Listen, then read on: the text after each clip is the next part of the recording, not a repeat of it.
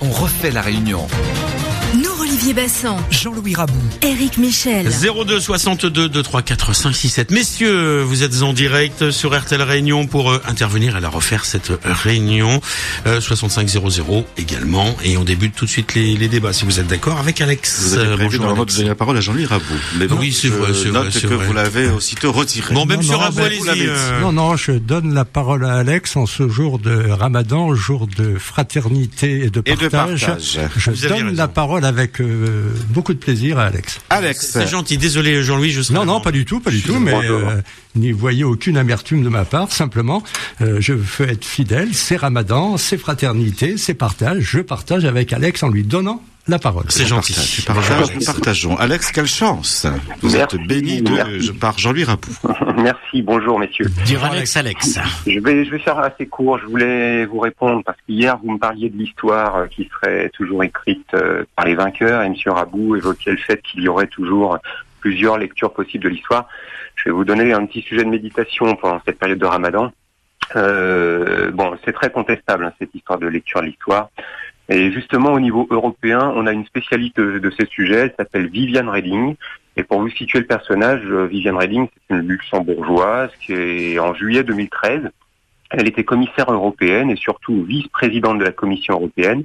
Elle a déclaré à l'Assemblée nationale française, devant nos députés, euh, qui étaient pour certains complètement médusés, elle a déclaré il faut lentement mais sûrement comprendre qu'il y a n'y a plus de politique intérieure nationale, il n'y a plus que des politiques européennes partagées dans une souveraineté commune. Bon, voilà. Et sur ce même sujet, elle en a remis une couche il y a deux ans sur Euronews. Elle a déclaré 75 à 80% des lois nationales viennent de l'Union européenne. Hein, ça vous rappelle quelque chose Je vous l'ai déjà dit à l'antenne.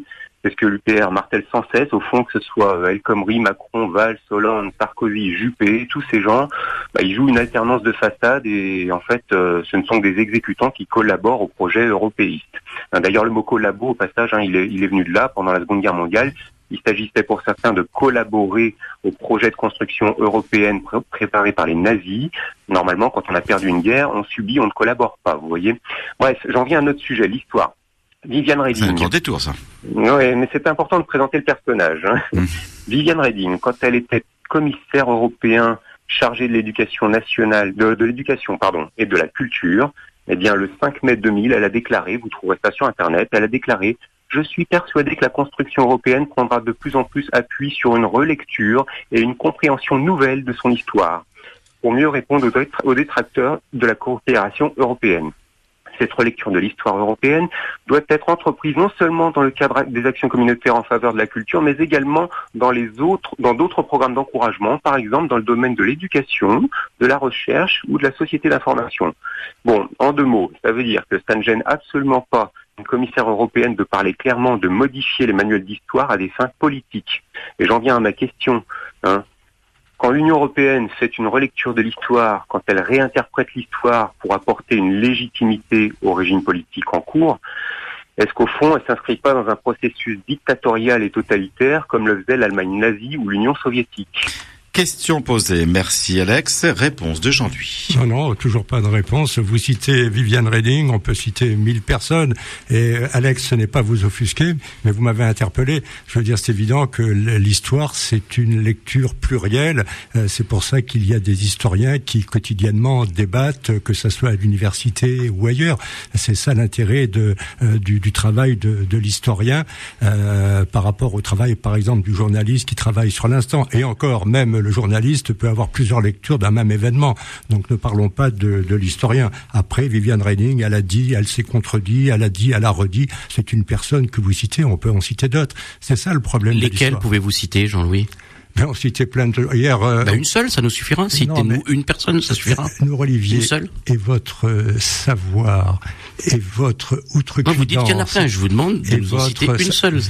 Je vous en demande pas 25, Nous, 25, Olivier. une seule. Nous, Olivier, vous brillez tellement que le soleil est dans ce studio, tellement vous êtes Et lumineux. vous voulez mon prénom Je vous demande le nom d'une personne qui en histoire pour avoir une vision de l'histoire contraire à celle que vient de défendre Alex. Je une par- seule personne. Nous, Olivier, Un historien. nous. Olivier, respectez Alex. Je répondais à l'interpellation d'Alex au même titre que hier ou avant-hier, je lui parlais de Jean Moulin. Il y a aussi des gens adeptes euh, du, complot qui ont estimé que Jean Moulin, des gens ont écrit des ouvrages sur Jean Moulin qui aurait été en réalité un collaborateur. Tout ça pour dire, je prends ce cas extrême, parce que l'histoire fait dire une chose et son contraire. Ensuite, il y a l'évolution des choses, comme il y a l'évolution de la langue. Le mot race existait dans les dictionnaires, et là c'est pas l'histoire, euh, c'est la langue il y a 20 ou 30 ans. La race aujourd'hui euh, n'existe plus parce que les choses changent. C'est comme la lecture de la religion, il y a plusieurs, plusieurs lectures et surtout plusieurs époques. Euh, c'est tout. Mais que, Alex. mais que l'historien soit pluriel, nous Olivier, je suis désolé, c'est une évidence. Mais donnez-nous le nom d'un seul historien. Alors sortons des approximations pour rentrer, Alex, dans la précision.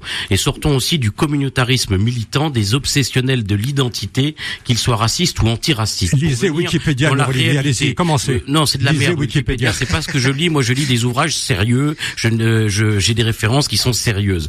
Euh, si vous lisiez un peu plus, vous pourriez être sans doute un peu fait- plus informé. c'est vrai que vous avez fait pour nous Polytechnique, donner- On pour nous donner- pour nous donner temps, sans doute plaît, des exemples précis d'historiens. Je termine simplement là-dessus. Merci beaucoup, Alex, de cet éclairage historique sérieux. Vous n'êtes pas dans l'approximation, mais dans la précision.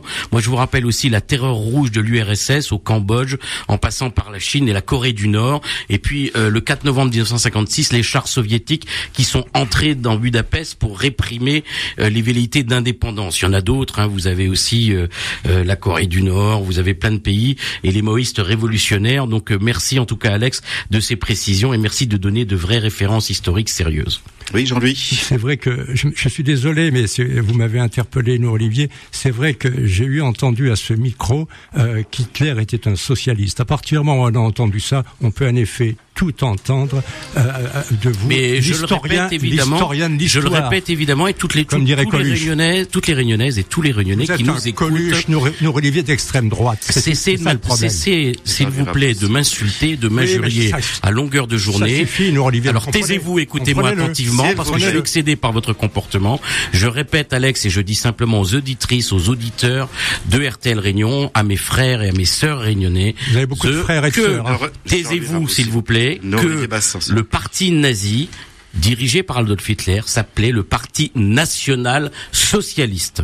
Voilà, ça c'est une réalité historique. Le Parti national socialiste, c'est le parti nazi. Voilà. Merci. Je vous en défais, monsieur Jean-Louis Ramon, Alex, s'il vous plaît. merci de votre appel qui a mis le feu tout Oui, suite oui, au oui, débat, oui, c'est voilà, pas mal. Merci, bonne journée à vous, à très bientôt. On en reparlera. Au revoir. Merci. Au revoir, à Alex. Bonne Nous journée. Suivons avec euh, Bruno. Bonjour à vous, Bruno. Bonjour Thibault, bonjour à tous. Euh, Bonjour, Bruno. Ramadan Boubarak à tous mes amis musulmans. Euh, Éric Michel, faut sortir la baguette d'instituteur parce que vous avez deux enfants turbulents qui d'ailleurs ne répondent pas à la question. On arrive au point Godwin dès le début de l'émission. Mhm. C'est assez terrible, on parle d'Hitler dès le J'ai début. sorti le carton. Alors qu'en fait, Alex parlait effectivement de l'Europe et de la perte de, de, de la perte démocratique que l'Europe engendre sur l'ensemble des nations européennes qui participent à cette euh, à cette euh, à cet élan.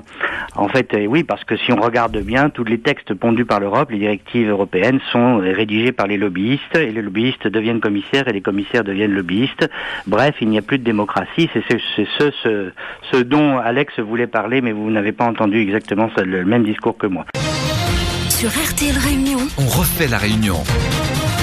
Olivier Bassan, Jean-Louis Rabou. Éric Michel.